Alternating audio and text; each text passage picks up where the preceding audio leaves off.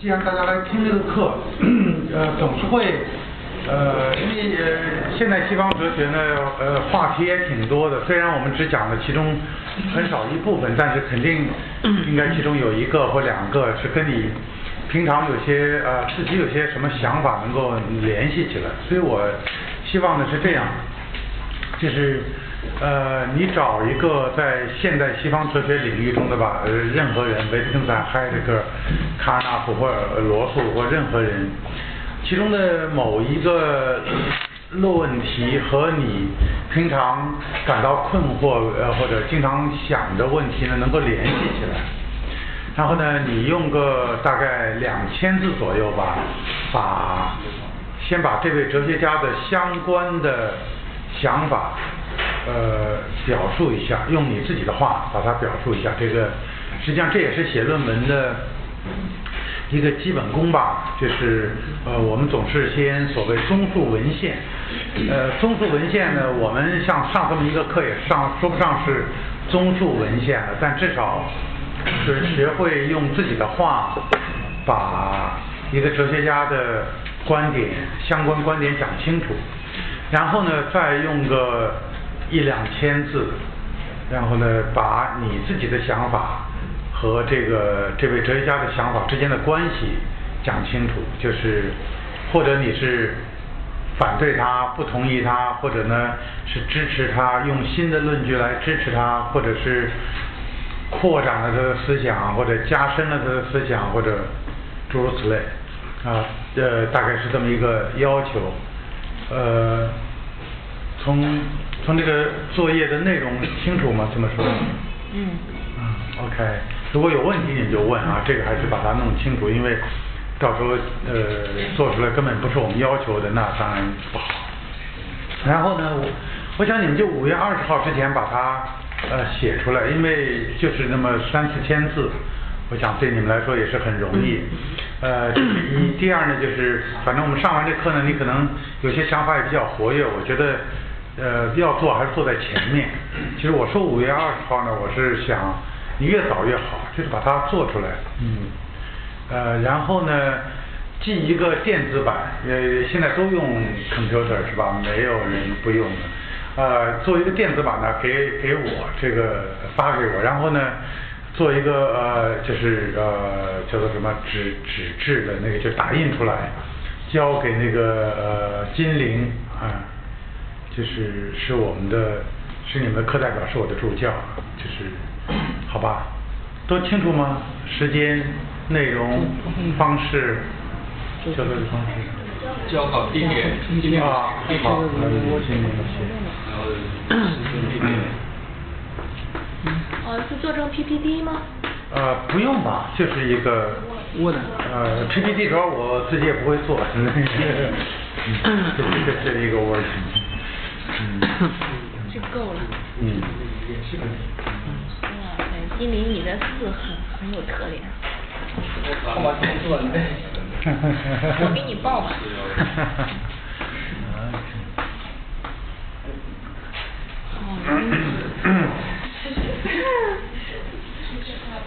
我我给你报，我给你报你幺三五八八二三零零二二。对的。嗯，行，那就是关于作业都清楚了，然后我们来，呃。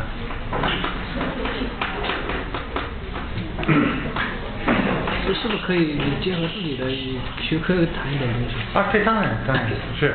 啊，这位同学说，是不是可以结合自己的学科来谈？当当然，这是我希望的，就是前前面这两千字呢，我觉得我就我是当做一个基本训练吧，就是给你摘要复述一个别人的思想，这个我觉得还是蛮重要的。呃，这种基本功吧，就是后面的一千字、两千字，当然你写三千字我也没意见。就是谈你的想法，谈谈你的确是有想法的地方，那很可能就和你的专业是连在一起的。那么呃，昨天呢，我们呃讲到了这个呃海德格的哲学，呃讲的是关于存在的这个一般的讨论，或者是的一般的这个讨论。那么按照海德格的思路呢，呃，要想澄清存在问题呢，就必须呃呃找到这样的一个存在者。这个存在者呢，就是我们平常所说的人。呃，但是呢，他把它叫做搭在，叫做此在。那么存在与时间的呃呃大部分内容呢，就是在所谓研究这个搭在，研究这个此在。呃，一个跟我们昨天所讲的呃有紧密联系的关于此在的一个基本的提法呢，就是此在的存在呢，呃，此在的存在呢，不是那样一种，用他的话说呢，叫不是一种现成的存在。他用的 for hand 我们翻译成现成，我觉得这个词儿大致达意啊，是是海德格说的那个意思。什么叫做现成的存在呢？呃，大致就是我们昨天所说的那种，我们一般会把它叫做客观存在或者纯客观的存在，和我们对它的理解没关系的这样的一种存在，它就是放在那里啊。那么好像我们呢对它的认识呢是站在它站在它的外面，把它当做一个对象呢来认识。那么此在的存在呢，不是一种现成的存在，因为呢，这种存在呢，始终是和此在对这种存在的理解，对这种存在的领悟呢，是纠缠在一起的。这是一个可以说是一个循环的过程啊。呃，简单的说呢，就是比如说我是谁这样的一个问题啊，我是谁这样的一个问题呢，是从来不可能有一个。现成的或者客观的或者最终的答案的，因为呢，每一次你对我是谁这个问题的回答，或者说理解本身呢，这种理解就是这个存在的内容的一部分。这话有稍可能稍微有有有一点难，但是如果举个例子呢？呃，就比如像在托托耶夫斯基的这种小说中，特别像《地下室手记》啊这样的一些一些小说中，你就能发现呢，是呃这个主人公啊，呃到到头来你也不知道这个主人公到底是什么样子，就是说是一种这个主人公从来不是一种定型的局面，永远不定型的，因为呢，托托耶夫斯基的主人公呢，几乎是永远是在自我拷问着。自自自我拷问着，那么他每一次拷问这个过程和这个结果本身就是他是谁是个什么样的人的一部分。因此呢，人呢处在永恒的自我理解之中，而这个自我理解呢就构成了他自己的存在或是是谁是什么。呃。拿托托耶夫斯基和这个托尔斯泰来做一个对照呢，我们 呃会看到呢，呃托尔斯泰的这种笔法呢还是更呃至少从海德格这个角度来看呢还是更古典的，就说人呢一个英雄呢他是一个呃大致可描述的一个稳定的结构性的这样的一个一个主人公。而托托耶斯基的这个呃这样的一种笔法，或者是这样一种思路呢，是更接近海德格的思想的。事实上呢，呃，的后来人们在追溯这个存在主义的整体脉络的时候呢，托托耶斯基被当作是呃存在主义的一个最重要的先驱啊，比较重要的，对象有托托耶斯基啊、尼采啊、基尔凯郭尔，这都是被认作。存在主义的这个精神上的先驱。那么，如果我们能够回忆起托托耶斯基的一些小说啊，或者一些论述，我们就比较能够直观的来体会海德格所说的人的存在始终不是一个定型的局面这个话的意思。那么，用他会用很多呃呃方式来表达这种意思。那么很多这种方式呢，又和他的其他方面的一些思想呢是联系在一起的。那么以其中的一个比较流行的表达方式呢，就是说，我是谁呢？有待于我去试，就从来不是一个已经不是一个已经试好了的东西，而是一个不断在去试的这样的一个存在。而这种不断去试呢，是属于我的存在的。呃，这头我稍微讲一两个词儿。嗯。呃，我昨天呢说到啊，德文里的这个本质呢是叫做 vision 啊，这个词儿呢跟英文的这 essence，跟英文的 essence 啊，从从词源来说是差太多的。它是什么呢？它是那个 be 的，或者说是 find 的完成分词啊，是它的完成分词。那么，所以海德格有一句挺著名的话，叫做“存在先于本质”啊，“存在先于本质”。这个话呢，呃，可以说很集中的表达了他关于人的存在的思想。只不过呢，他用的这些词呢，都是。有很重的这种历史的积淀的，你直接读呢，特别在翻译成中文之后，你可能有点不了了之。它这个本质啊，就是已经成为的东西。实际上，这个你可以翻译成，它这个 vision 呢，可以翻译成，因为它是就等于 having been。在英文的话，你可能会把它写成是 having been。啊，大概你会写成这样的东西，加个号啊，就说呢，我们呢，呃，已经是某种东西，已经是某种东西，但是呢，我们去世，我们去存在，永远是领先于我们已经是的那个东西的，这是他的一个很基本的思想。等到他在《存在与时间》里面。他后一部分开始讲时间的时候呢，他也专门讨论了这些关系。就是对于人来说呢，他始终是他要成为什么，他在努力成为什么，他正在成为什么。可以说呢，是优先于他曾经所示的，他一直所示的。那么这样的一个呃思路呢，可以说在很大程度上扭转了呃倒转了。我们一般对于人啊，对本质啊，或者呃这样的一种一种想法吧。那么关于这个现成性，就是现成存在，在海德格的这个存在与时间中呢，他呃大量的讨论这个关于现成存在的问题。他他说呢，这个昨天我们说到，呃西方哲学。呃，貌似在谈论存在，谈论了两千年，但是呃两千多年吧，但是呢，一直是对存在的遗忘，或者说是一种遮蔽。这种遮蔽呢，就是突出的表现在他们呢，首先把存在或者把存在者呢理解成为现成的存在者，或者我们说客观的吧，客观的存在者是纯纯客观的存在者。说呢，比如说。啊，一把锤子或者一呃一张桌子，那么这个呢是呃哲学家们讨论存在物的时候最先举到的例子，就是比如说这个桌子是一个 存在者，是一个东西，是个事物，是个物体。那么然后呢，这样的一个物体具有种种属性，如呃。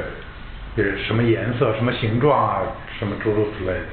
他说呢，如果我们这样来讨论事物的话呢，我们一上手啊，我们一上来呢，就已经失去了我们的现象的线索，因为呢，事物并不是这样对我们现象的。事物对我们的现象呢，是在。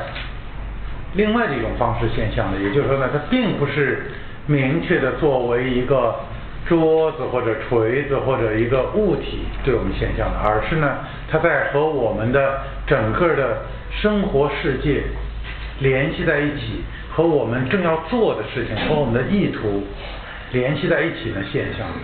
比如像一把锤子，它首先呢不是作为一个物体对我们现象，而是作为一个。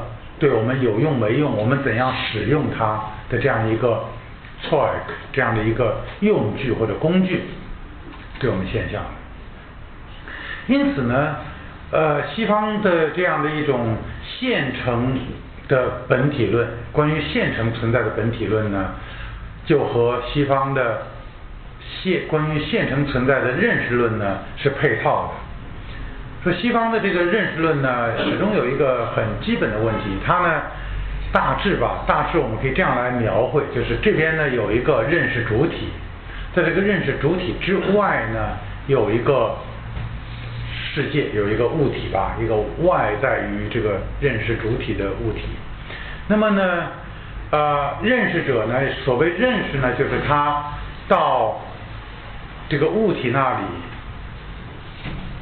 然后呢，抓到了物体的某种东西，回到了主体这里。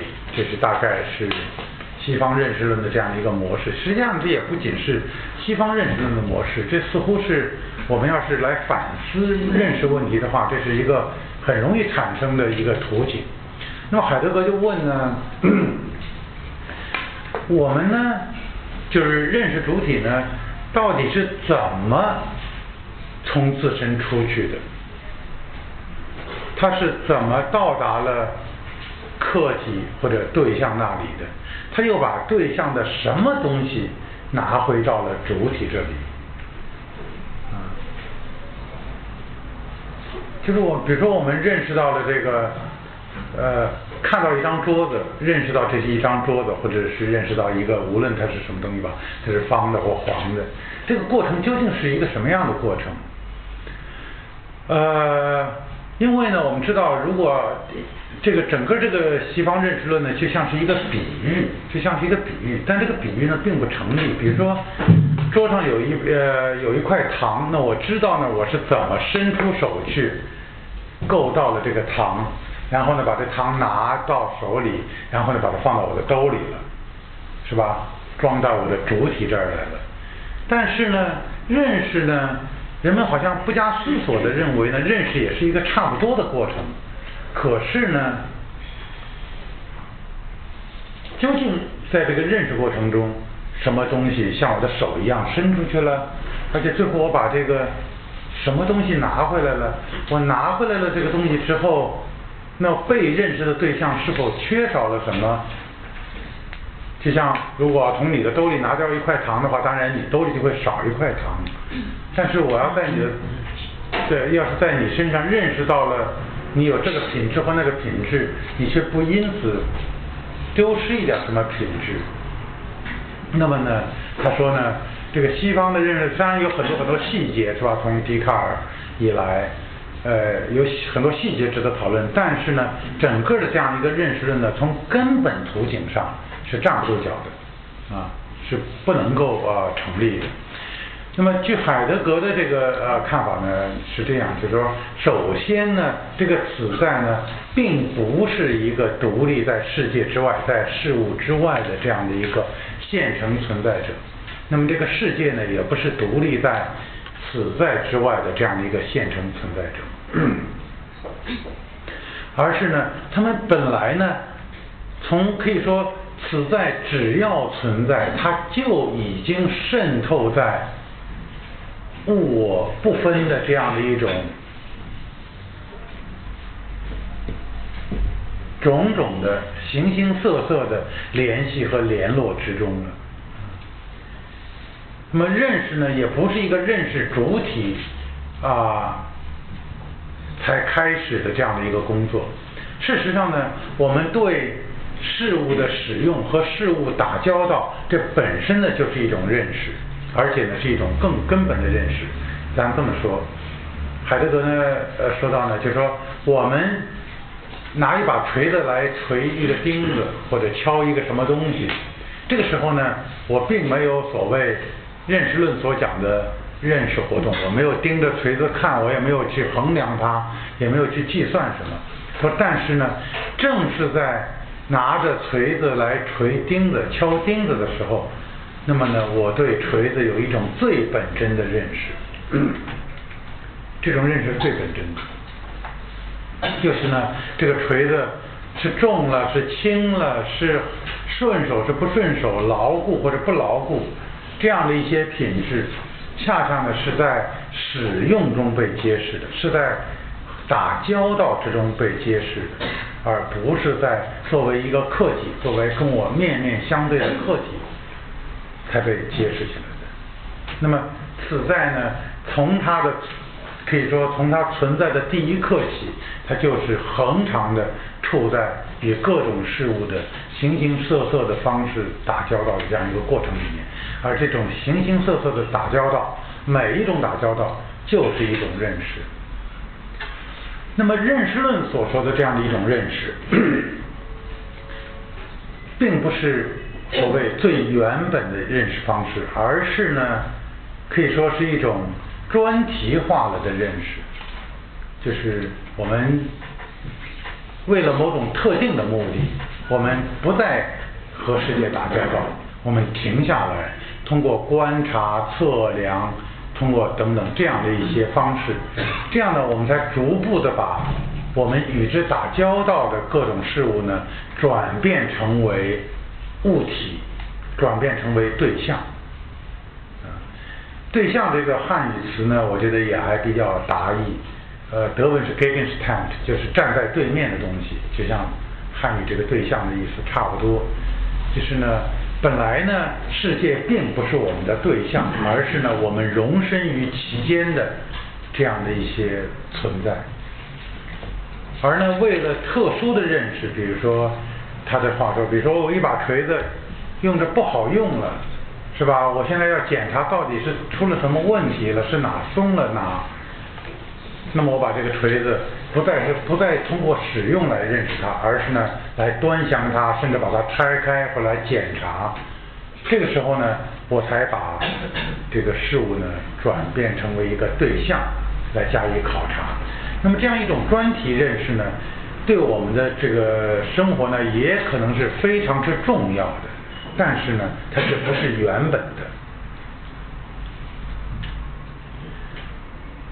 所以呢，首先呢，把把这个我们生活在其间的存在者理解成为物体，理解成为对象啊，那么呢，就遮蔽了我刚才引用这话，就遮蔽了呢我们和世界打交道的最原始的现象啊，我们跟世界最打交道最原始的现象呢，不是这样的啊，特别是呢，传统的认识论呢。呃，不仅在刚才我说的这个方面呢，呃，一上来就遮蔽了呃原本的现象，而且呢，它从另外一个方面呢，它也遮蔽了原始的现象，就是呢，他们呢，呃，始终呢是把理理智或者理性吧，理性认知呢和这个感情呢或者情感呢情绪这样的一些。东西呢是分割开来的，认为呢我们对世界的真实的认识呢是通过我们的理智或者理性的，这个感情或者情绪呢对于我们的认识活动呢是负面的啊，或者呢他们起扰乱作用，或者呢他们呢最多是给世界的真相呢涂上了一层感情色彩，好像呢世界呢是由一些硬生生的。事实组成的，然后呢，我们主观的再给它涂上一层感情色彩。他说呢，这都不是我们和世界相遇的原始现象。那实际上呢，这世界的一些最根本的性质呢，是除了感情之外或者情绪之外呢，它是无法被揭示的。比如说，说呢，眼镜蛇是可怕的。我我已经在另外一个上下文中我引用过这段话，就是呢，呃，可怕这种性质啊，可怕这种性质，那么只有对一种存在者，它才可能是可怕的，是吧？那么这是什么样的存在者呢？就是那种会怕的存在者。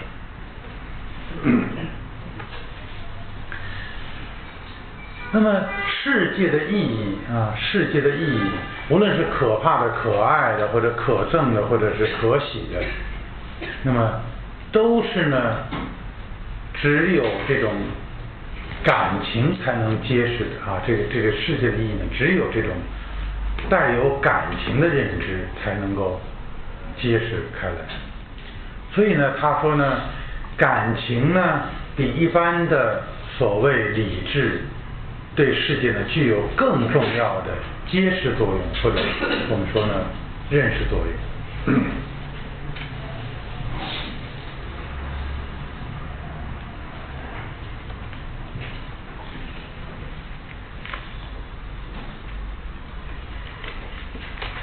所以，嗯，可以这么说，世界呢本来就是在一个有意义的、可怕的、可喜的、可悲的种种情态之中呢向我们呈现的。这是，如果你要说现象学的现象，那么这是原始现象。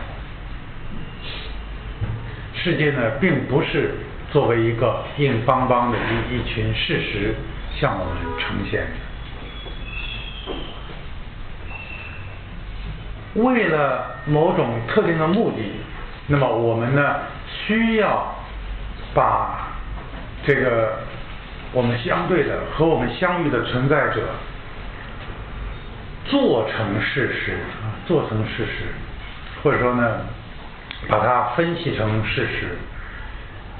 这个呢是经常有的，比如说，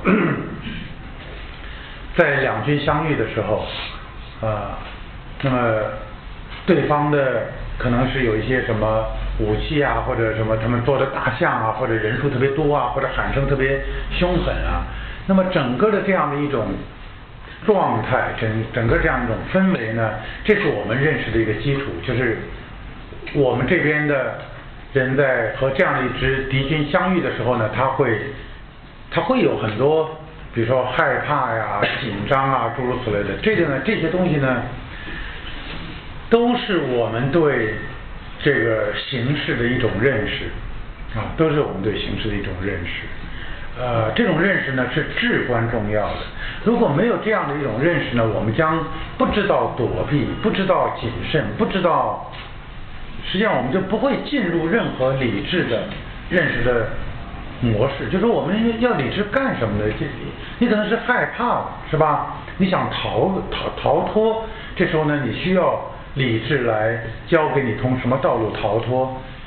也许呢，你是渴望这个东西，也许呢，这时候呢，你需要理智来教给你怎么取得这样东西。但是如果一开始，就不是你这世界对你就不是可怕的、可喜的、可遇的，那么当然你也就不会有理智的认识。但在这样一种环境下呢，你也的确需要一种理智的认识。比如说，在一个军队里头，像司令官或者参谋长、参谋人员，他们呢就不能仅仅的给这样一种笼统的敌军很可怕的这样的一个报告。他们呢需要向他们的司令员，这个参谋需要向司令员呢报告一些硬邦邦的事实啊。他们呢需要在这个情境中分析出来或摘出来那些硬的事实，来报告给司令员。那么司令员呢要将要通过这些事实呢来，比如说制定他的对策啊，或者诸如此类的这样的一些行动计划或诸如。那么科学。科学呢，恰恰就是做的这样一个工作。科学呢，就好像是这个，像是这个军队一支军队里的参谋部一样，它呢是专门来处理这些事实和信息的啊，事实性的信息的。它呢，呃，所以呢，他需要把各种各样的这种感情色彩也好，情绪也好，需要把这东西呢，呃，悬置起来，把这个事事实的部分呢。挖掘出来，这是一项非常非常重要的工作，这是我们任何一个成年人都知道的。但是呢，我们不能呢把这样一种后来发生的事情呢投射到我们和世界最初打交道的这样的一种呃呃原始层面上。如果我们这样做呢，就已经陷入了这个传统本体论和传传统认识论的这样的一种处境。实际上呢，正是因为他们是呃这个一开始就错过了原始的现象，所以呢，呃就理论上来说，就始终陷入了不可解的矛盾。虽然有很多这些哲学家、这些智者啊，不断的希望能够把他们的理论做得越来越完善，但是呢，从根本上呢，他们啊无法避免这种呃不不一致啊、不协调啊等等诸如此类的。这是因为他们从根本上呢呃出现了错误。那么海德格在对这个西方哲学的呃这样一种反反省或者说批判之中呢，呃和维特根斯坦我们昨天讲到的呃有有比较接近的地方，呃可以这么说吧，在哪点上比较接近的，就他们的那种批判的眼光呢都是非常根本性的，就是他们不是说这里错了和那里错了，而是呢呃从根子上抓到了一些什么东西，但是呢。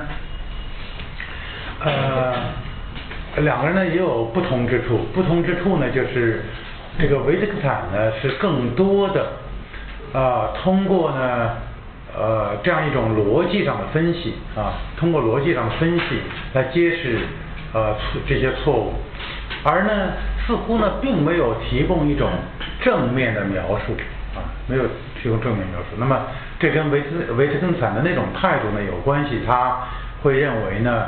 这个哲学的根本功能呢是治性治疗，是吧？这我已经讲过了。那么海德格呢，他呢还是希望呢能够用一个正面的这个描述，来和以前的这样一种可以说错误的图画吧进行对照，来表明他的这个思想。嗯。我们给出了海德格的，就是他所理解的这样一个人和世界的关系啊，他就在这样的一种人和世界的关系中呢，来理解这个此在。他所说的，我们应该把呃从这个此在开始来呃进入存在问题。他当然不是说我们应该从一个孤零零的此在开始啊，他恰恰是说呢，呃，我们一上来就要从这个。生活在世界之中的这个此在，没没有任何此在呢，不是生活在世界之中的，在一个世界之中的。但是呢，但是呢，在世界之中这个短语，在海德格那里呢，再三讲到呢，我们必须非常的谨慎，不要把它理解成为呢，有一个世界容器，中间呢有一些。你呀，我呀，张三啊，李四，在这个意义上，此在并不是在这个意义上在世界之中啊。呃，这个你们要稍微停一下，你们已经有点明白海德格的意思了，就是说，死在不是作为一个现成的物体放在一个现成的世界容器之中，死在在世界之中的方式，从来就是。千丝万缕的和世界打交道，这种打交道，各种各样的交道，我们把它叫做在世界之中。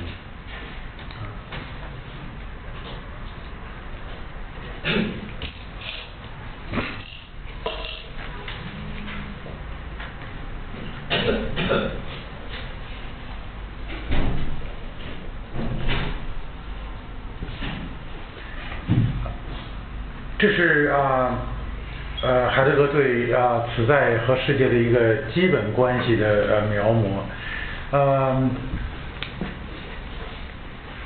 但是呢，除了这样的一种呃基本的，就可以说是本体论性质的呃阐释之外呢，海德格对呃对人和世界的关系呢，还有一层呃可以说呢是更带有感情色彩的这样的一层。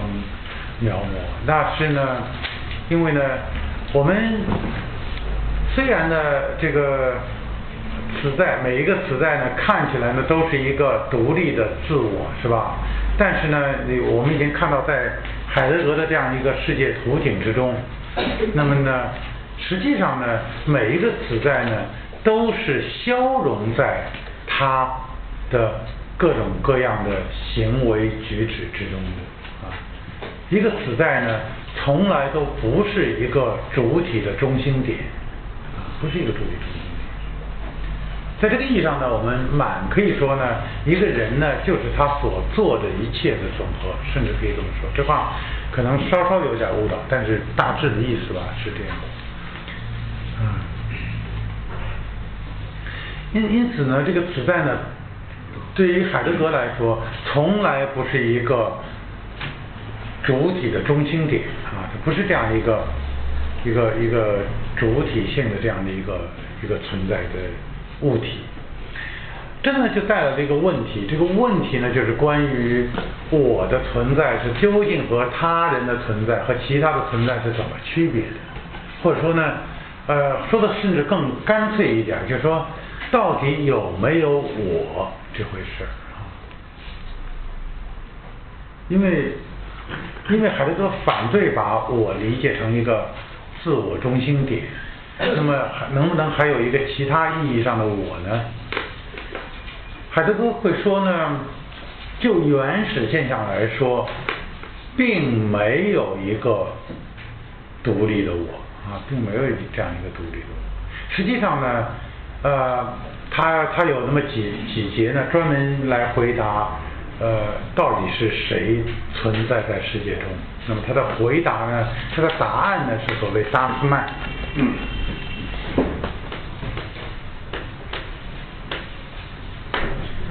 这个 man 啊，呃呃，平常在德文中小写的时候啊，小写的时候呢，就相当于英文里的 one，就是啊，就是某人某个人啊，呃，就是 one says，有人说，是吧？有有有个人说，one does，就是有有个人这样做。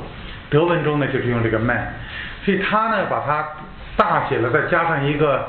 中性的官词，大是个中性的官词。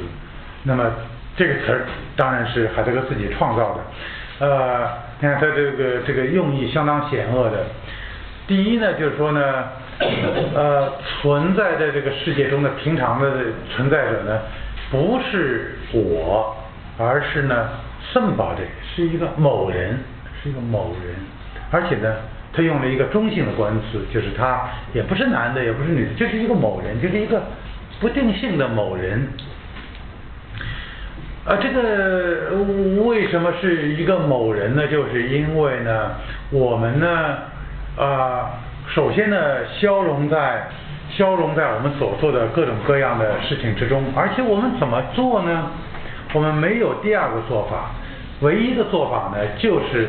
别人怎么做，我也怎么做啊！这个，比如说，我们呃，当然海德格不是从这角度来讲的，但是我觉得这也不会误解他。就是我们从小呃学这个 A B C D，学这个你我他，学这个上下来去，学一加一等于二，是吧？我们学着走路，学着这个呃呃吃饭，拿筷子或者拿勺子，拿叉子，所有这些。啊，我们所学到的生活中的所有的东西呢，都是呢从他人那里学会的，也可以这么说，就是呢，他人怎么做我就怎么做，你你没有第二个做法，你你想象呢？如果你这个你是生在比如拿筷子的吃饭的地方，那你当然就是拿筷子吃饭，是吧？那当而且呢，你怎么拿筷子呢？当然是人家怎么拿你就怎么拿，可也许你拿的不如人家好，但是。但你没有办法做出一个跟别人拿筷子不一样的，呃，这样的一种呃呃拿法吧。那么，特别是要我们要再讲到这个语言的重要性的话，那么我们就会呃非常的这呃强调这一点了。这个一个词意味着什么？一句话应当怎么说？这个呢，你除了从别人那里学会之外呢，你，呃，你你没有第二个办法啊。假设你特别聪明，特别有原创性，然后呢，你给每个词儿呢都赋予你自己赋予它的意思，那你当然可以很有原创性。问题是呢，是你说的话别人都不懂，是吧？当然你要是已经是一个呃名满天下的大天才，那你不懂也罢了，人家。就认了是吧？但是如果你是个孩子，是吧？人家不懂，总是你迁就别人，最后还是要你改，然后人家是不会改的，是吧？那么我们跟人之间的这个交流呢，都是语言当然是最标准的、最典型的，但是其他的方式呢也是这样，比如说点头表示同意，摇头表示否定，是吧？你说我这人就特有个性，是吧？我就是老摇头表示这个肯定，是吧？点头表示肯定呃那个否定，它没有用的啊，这都没有用，就是最后呢，你除了引起误解和不理解之外，你不会引起什么东西。因此呢，海德格说呢，在原始在原始现象中的这些搭载呢，并不是一个一个的所谓独立的搭载，而是呢，是都是作为这个达斯曼存在。这个别人怎样做，我就别人就我就怎样做；别人怎样喜怒，我就怎样喜怒，乃至于呢，别人怎样。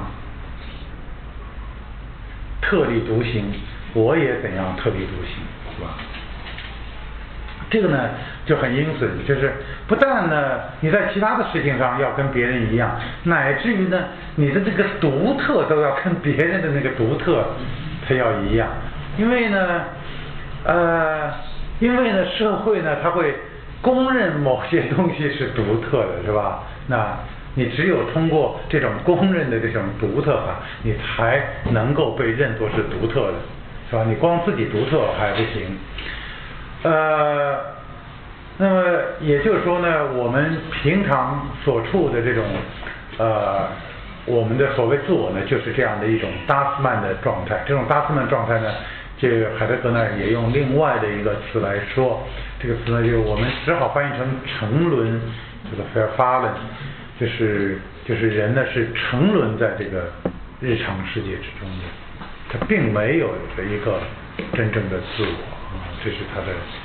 他说呢，这个呢对于人来说呢是他的一个基本的本体论规定，就说人的存在就是这样的。但是但是呢，这个这样的一种存在方式呢，呃，在现代社会里呢就更加的突出了。因为呢，由于交通的便捷，由于媒体的发达，是吧？呃，由于呢，就是各种那种小型的那种比较深入的文化的消失，那么人呢就越来越这个浮在这个表面上，越来越是一种呃进入达斯曼的这样的一种呃生存状态。呃，那么我们。在什么情况下，或者我们怎样能够从这样的一种沉沦中自拔？呃，这呢构成了存在与时间的一呃呃很重要的一部分探讨。呃，我呢只能呃简单的开一个头吧。呃，因为呃他这一部分探讨呢不但有点困难，而且呢呃呃一般说起来也可以说稍有一点点啊。和我们一般所期待的东西呢，不是完全一样。嗯，首先呢，海德格说呢，一个真正的我，一个本真的我的建立呢，绝不在于啊，绝不在于呢，你关注你的自我中心点啊，关注自我中心点呢，恰恰是这个一种达斯曼的一个特点。啊，达斯曼，我们把它翻翻译成这个这种词儿，我我讲解完你也知道是没办法翻译的，但是我们也没办法，我只好把它翻译成常人。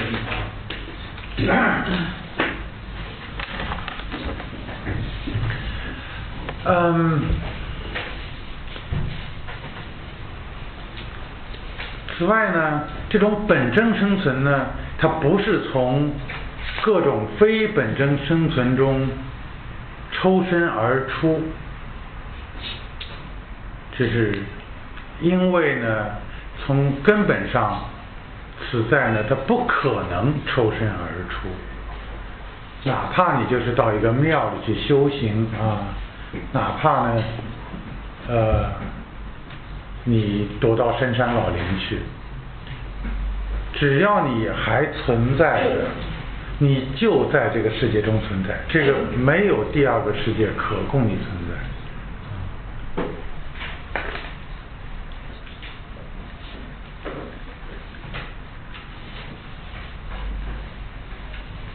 那么这从否定的方面来说，那么从肯定的方面怎么说呢？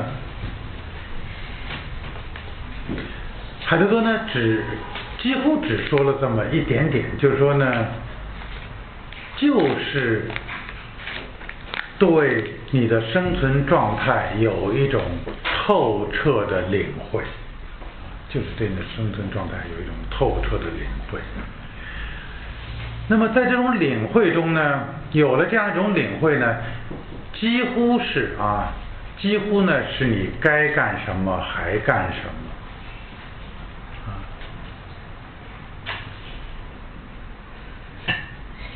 这呢听起来有一点，有一点，有一点消极。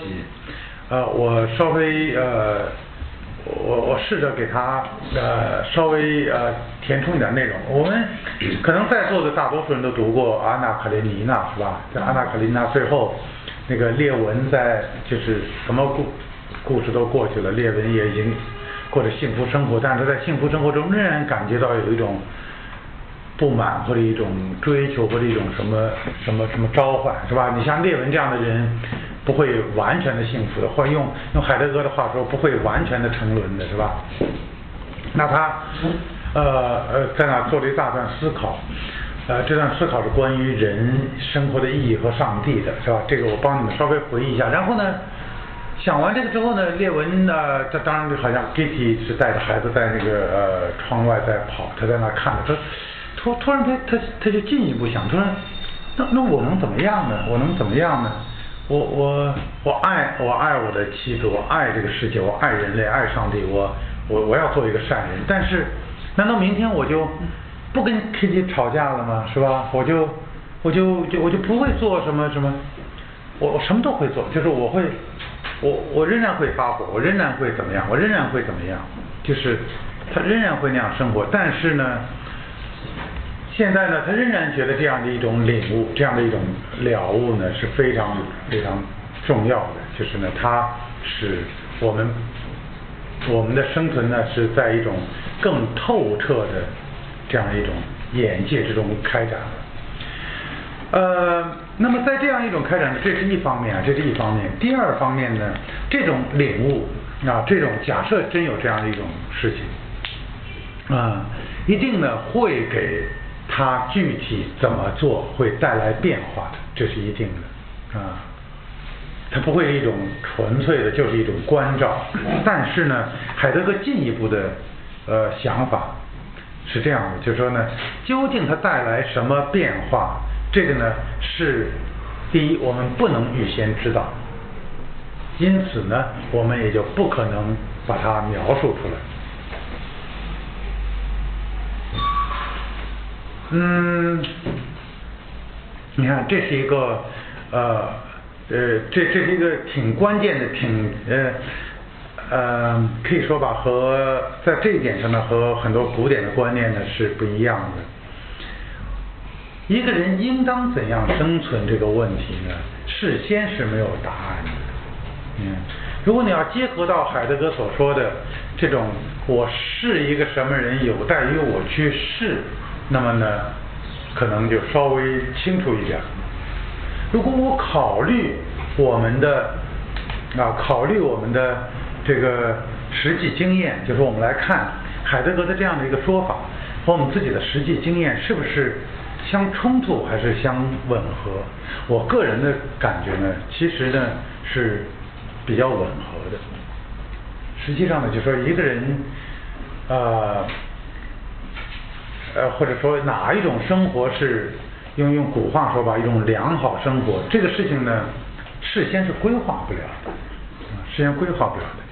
呃，要进入你那个具体的处境啊，进的进入你的处具体的处境，然后呢，在这样一种对生活的明澈的相对明澈的这样的一种关照之中，再去决定啊，再去决定。我说他跟古典的这样的一种精神，呃，有哪一点是在哪一个根本点上有了转变呢？呃，我举一个呃比较典型的例子，就是像像亚里士多德是吧？亚里士多德在伦理学中呢，他呃讲到呢，什么是一个美好的生活，或者是一个良好的生活吧。我觉得良好生活更符合亚里士多德的意思，或者是一个呃 magnanimous，呃一个一个。呃呃，一个有时候把它翻译成慷慨的人，但这肯定是不对的，要把它翻译成一个泱泱大人吧，大概大概大概这个意思，就是一个理想的人吧，就是亚多德所谓理想的人。那么亚多德呢，就描写了，给出了很多的这个呃描述，当这些描述我们能够呃能够想象的，比如他是慷慨的，他是勇敢的，他是智慧的，诸如此类，是吧？把好词都用上了。呃，这个呢，的确呢，是在一个古典社会呢，我觉得就是人生的理想，或者说一个个人的理想，或者是一个社会的理想呢，是相对可描述的，人们也的确进行描述。但是呢，到了二十世纪的时候呢，我们对生活的感悟呢，好像跟古人在这点上差别非常之大。我们呢，似乎呢。不是，就是我们很难说是有谁能够给我们描述出一种良好生活或者一种良好人格的这样的一个蓝图。似乎呢，大家都应该成为这样的一种人，或者大家都应该过这样一种生活。中间呢，在这个两千多年中呢，已经发生了太多太多的事情，使得呢，我们不再。信任亚里士多德对良好生活的那种描述，其中的，呃，在西方说呢，其中的一个关键的插曲，让我们来不及讲，一个关键的插曲呢，就是呃，基督教。这个因为有了基督教之后呢，呃，就就人的生存在这世界上最根本的东西呢，不再是这个社会给予他的这个评价，或者作为一个社会人要。成为一个什么样子是这个社会公认为最良好的人，而是呢他和上帝的关系。那么这种上跟上帝的关系呢，特别在新教之中呢，被理解成一个非常单独的关系，就是我一个一个信从者、一个信仰者和上帝之间的直接的交流。这个可以说是跨越过社会的标准和判断的，呃。在这样一种关系中呢，我们就很难再用一个社会公认的蓝图来规定一个人。那么这是呃西方跟西方有关的。此外，和我们的近代的个人主义的兴起，和我们对这种呃呃个人自由的这样一种追求，这些因素呢都要考虑进进来。这是我们在这里不做这个事情。我们但是呢，呃我我只是想说这个结果呢，我们现代人呢对。什么是一种良好生活和什么我要成为一个怎样的人才是一个良好的人？这个回答呢和古典呢已经是不但不不光是说我们的答案不一样，最主要是我们回答的方式不一样。那么海德格的哲学，除了他的深入之处，就是说，但是呢，他有他特别抓住了时代精神的那一部分。实际上，之所以能够后来泛滥成存在主义以及各种各样的这个主义，都在在很大程度上这个笼罩在海德格的这个哲学之下呢。其中的一个重要原因就在于呢，可以说海德格的哲学在很大程度上反映了一个二十世纪人的这样的一种精神状态。这一点呢，当然以前的这个评论者也早就注意到了，是吧？早早就注意到了。呃，可以说呢，呃，很多这个哲学家乃至作家呢，都希望能够抓住这个时代精神，但是呢，这个对时代精神的体会和这样的一种表达呢，肯定是有深浅层次不同了。看起来呢，就是海德格呢是在非常根本的地方呢，抓到了这个，可以说抓到了现代人的这种脉搏啊，他从一种很深的地方来来来来来表达现代人的这样一种态度，呃。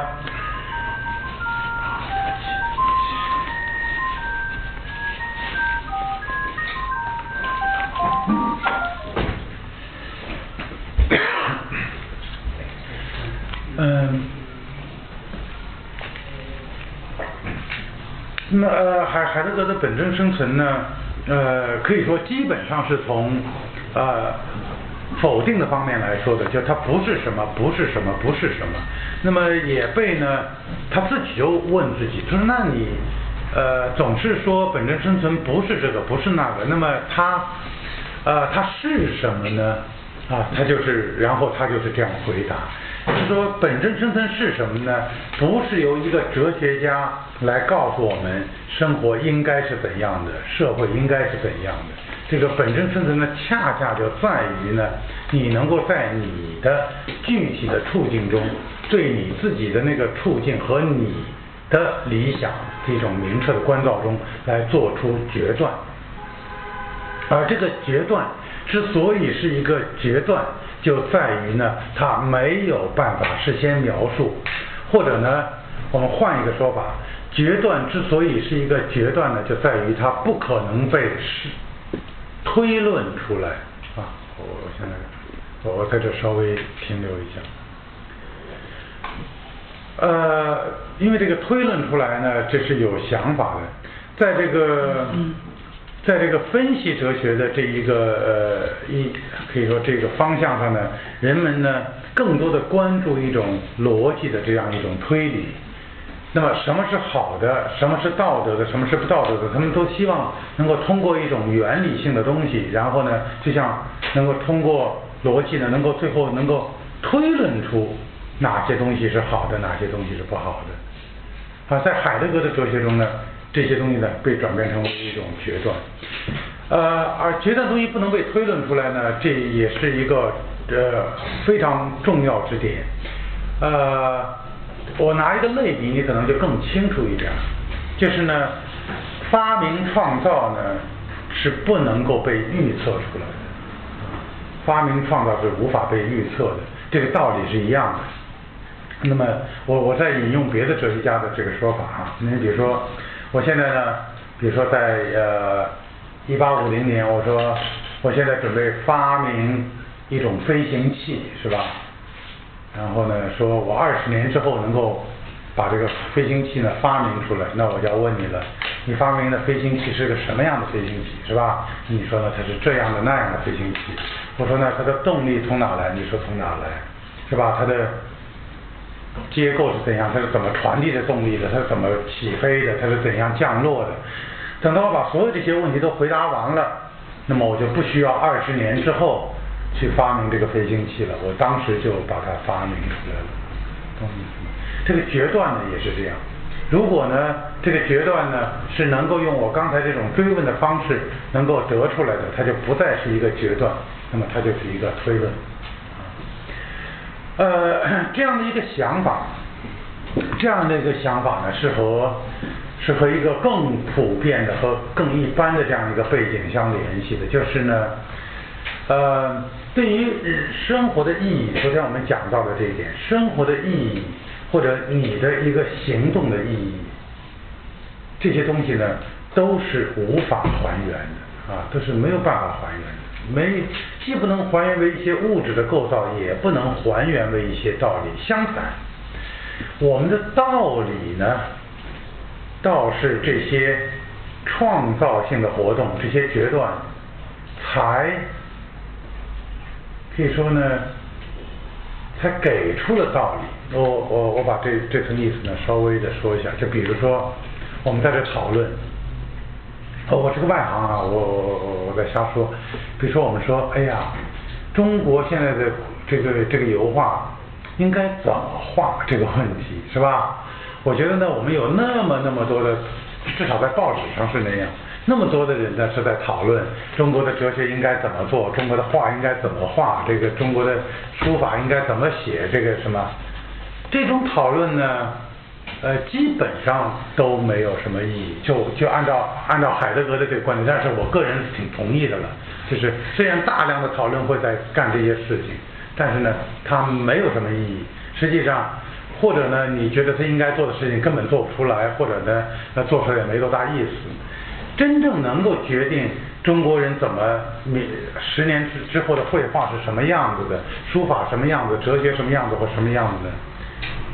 就是在这些人去做，就是这个人呢，他不不知道为什么，他就画出了这个样子，他就写出了这个样子。当然了，他自己是有一大堆努力，但他事先不知道，他事先他不是推论出来我要画成这样子，他是在这个画的这个过程中，他把它画成了那个样子。他事先并不知道自己要画成那个样子，但是呢，他一旦画成了那个样子，那么呢，这个画的道理就来了啊，应该怎么画的道理就来了。生活呢也这样，就说一个。呃，我们的这个道德生活呢也是这样，就说我们说什么样是一个圣人，什么样是一个呃典范，生活的典范。那么现在我们呃一上到中央都特别着急，是吧？为什么老是培养不出大师？所以现在我们这些重点大学生都是投入了大量的钱，做了大量的工作，现在他准备要培养。他在哪一年啊？培养出一百个大师，好像是，是吧？不是。啊，对。就是如果你要知道怎么培养大师，是吧？这个事情就不用不着十年二十年之后，是吧？你现在就可以把这大师造出来。但是呢，这个实际上呢，就说你不知道，你不知道一个大师的道理在哪里。这些事情呢，是直到这个大师出现了，那么我们才知道这个大师的道理在什么地方，就是。呃，你看这个，我我我现在努力想把一个呃惯常的思维呢，把它倒过来，不是呢，我们根据道理呢制造出了这个典范，而是呢这个典范呢给了我们道理，啊，给我们道理。呃，说到这儿呢，我就呃稍微的呃，因为我一看也大概不能够再拖了，我。我马上呢就转到这个海德格的这个艺术作品的本源这篇三十年代的文章论文，大大的论文。呃，没有时间去细讲，而且这篇文章我以前在这也讲过。那么现在呢，就接这一个话题呢，我稍微的讲几句。那么海德格的，就刚才我们所论的这个整体的这样的一个思想呢，可以说相当简单，但是呢。呃，因为与众不同仍然不是很好被理解。他的想法呢，就是我刚才说的那样一点，就是说呢，是典范创造了这个道理，啊，不是从道理推论出典范。那么他所理解的艺术作品呢，就是这样的一种活动，啊，一个作品，一个作品呢是。他出现了，当然，就一个创造作品的个人来说，或当时的时代来说呢，你可以找到种种的踪迹、踪迹啊，种种种的原因，他为什么会创造出这样一个作品？但是呢，无论你解列举了多少原因、多少条件，他们都都不可能是充分的条件啊，就是历任何历史事件、艺术事件、任何精神产品，他们呢？当然都是有条件的，但是呢，他们不可能被充分的条件化，啊，就他们不能说给了这些条件，它就产生出来的。那么这种东西呢，这种东西呢，呃，用汉语说呢，叫做它发生了，但是呢，呃，它发生了呢，我觉得还不是特别特别的达意。呃，英文呢，我觉得在这里汉语稍稍达意一点，我不知道是不是啊？英文有个词叫做 happen，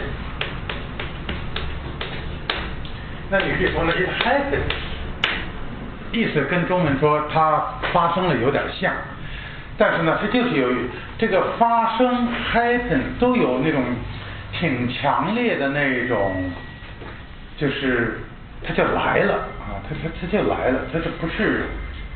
不是制造出来的，不是这个逼出来的，不是什么，它就是一个，它就发生了。那么这和这个德文词呢，可能是最最达意的，这就要想想这种，就是呢，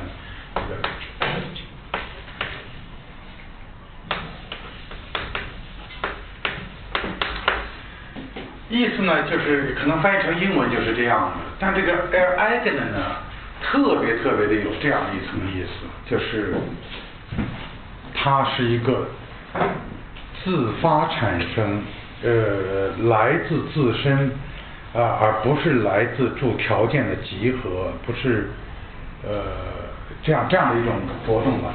那么这个词儿呢，就成了海德格的中晚期的一个最基本的概念。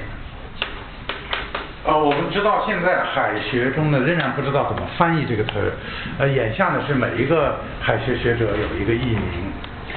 呃呃，我们就对啊，对，我们就是呃没有一个统一的汉汉译啊。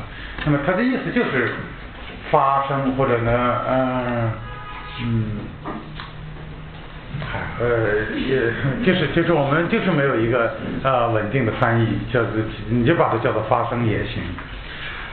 那么这个词儿呢，在海德格的这个中晚期呢、中后期呢，就逐渐取代了那个呃存在 sein 这个概念，就是他可以说他谈论 er eigenes，他基本上在谈论 er eigenes，而不是在谈论这个 sein 啊，呃。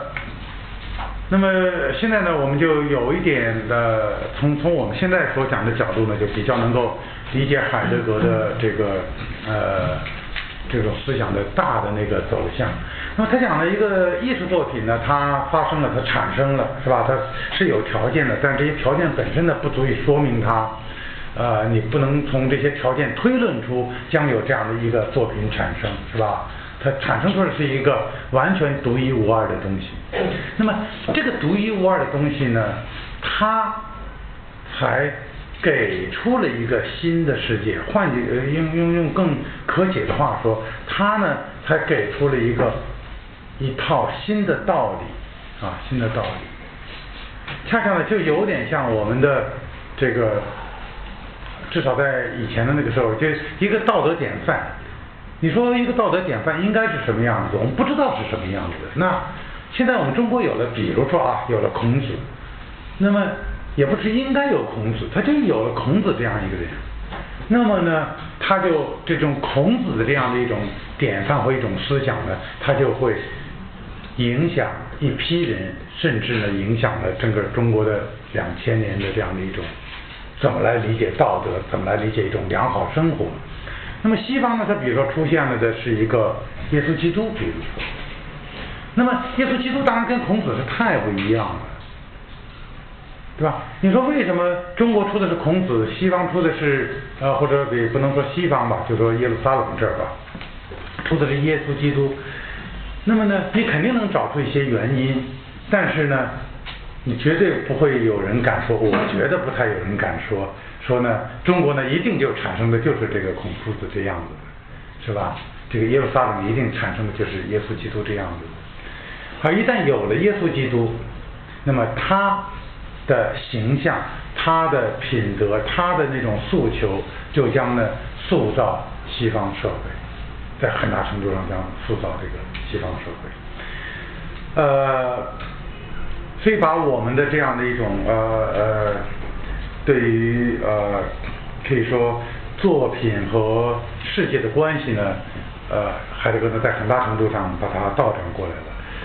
这个倒转过来呢，不仅是一种思想上的倒转，同时呢，同时呢，海德格也有一种强烈的呃时代诉求。这个时代诉求呢，我简单的说一下，就是海德格在他的中后期呢。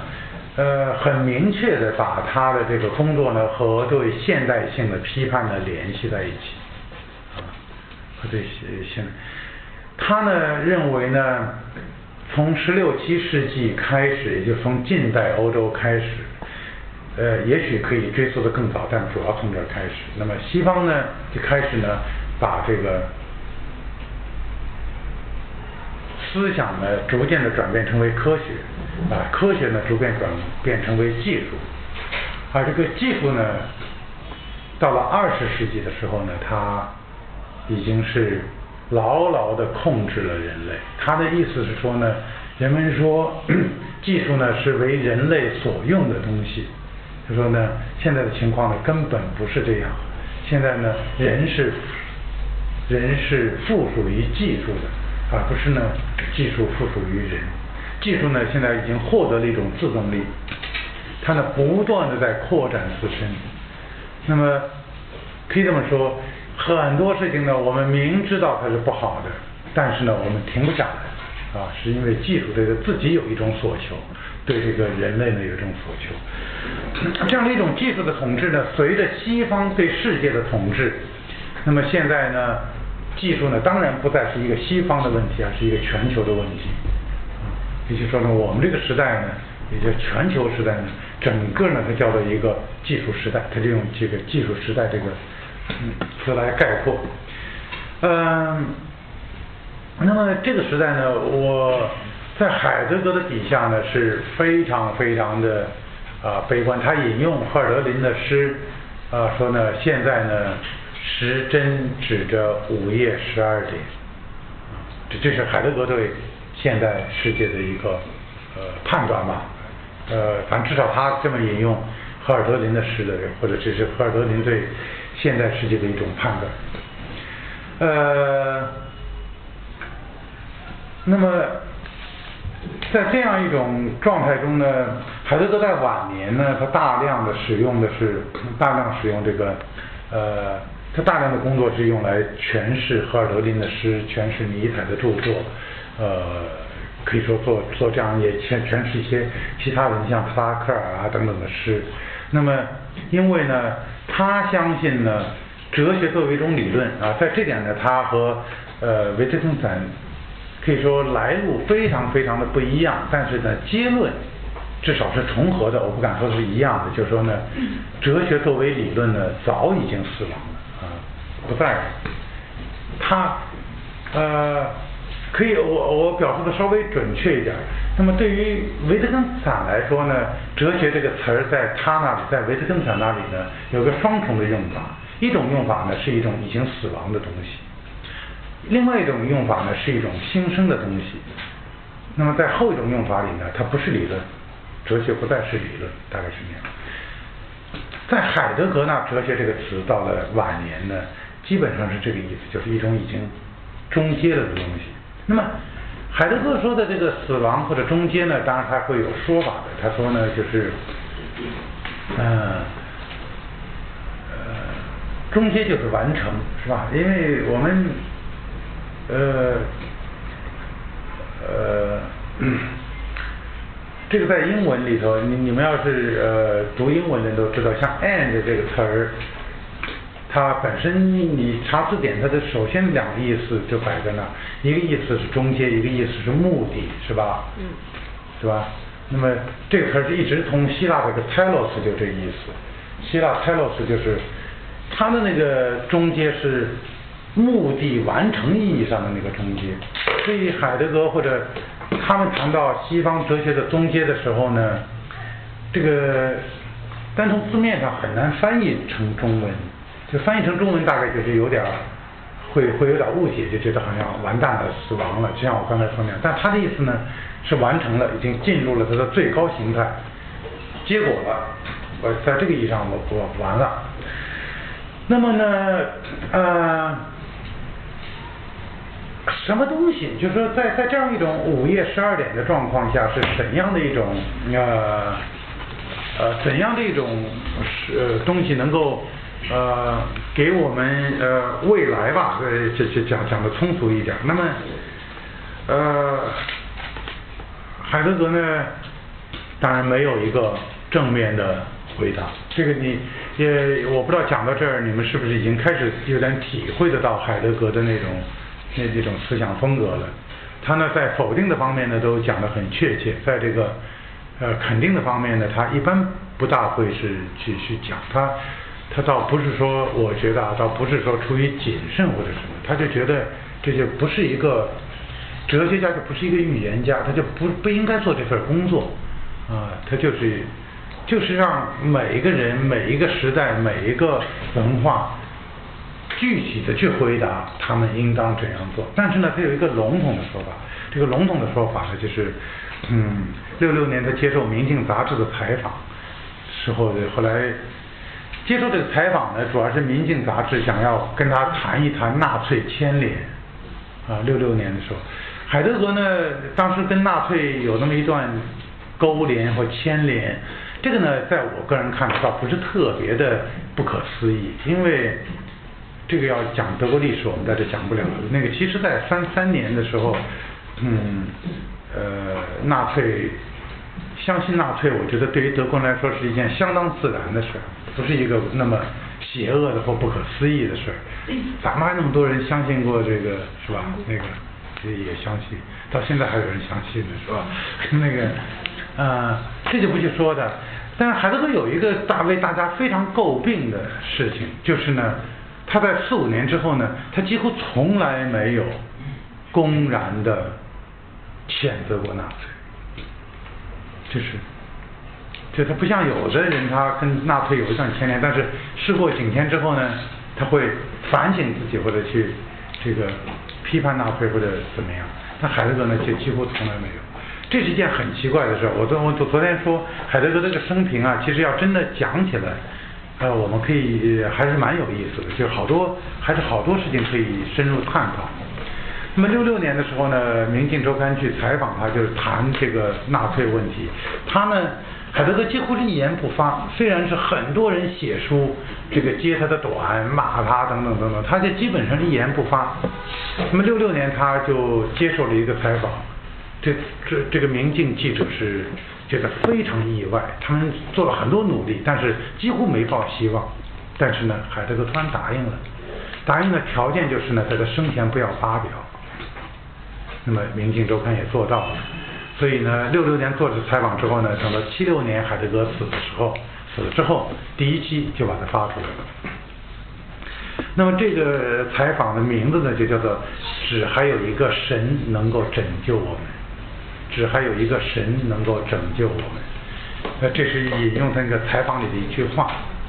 因为呢，当时那个《明镜周刊》就问到了，在在采访的最后的时候就问到这句话，呃，问到了海德格对未来的想法。那么海德格用这句话来回答的。呃，至于说我们凡人能够做什么，那他 呃他的回答也相当之简单，其实跟我们刚才说的差不多，就说呢，我们呢就是把那些。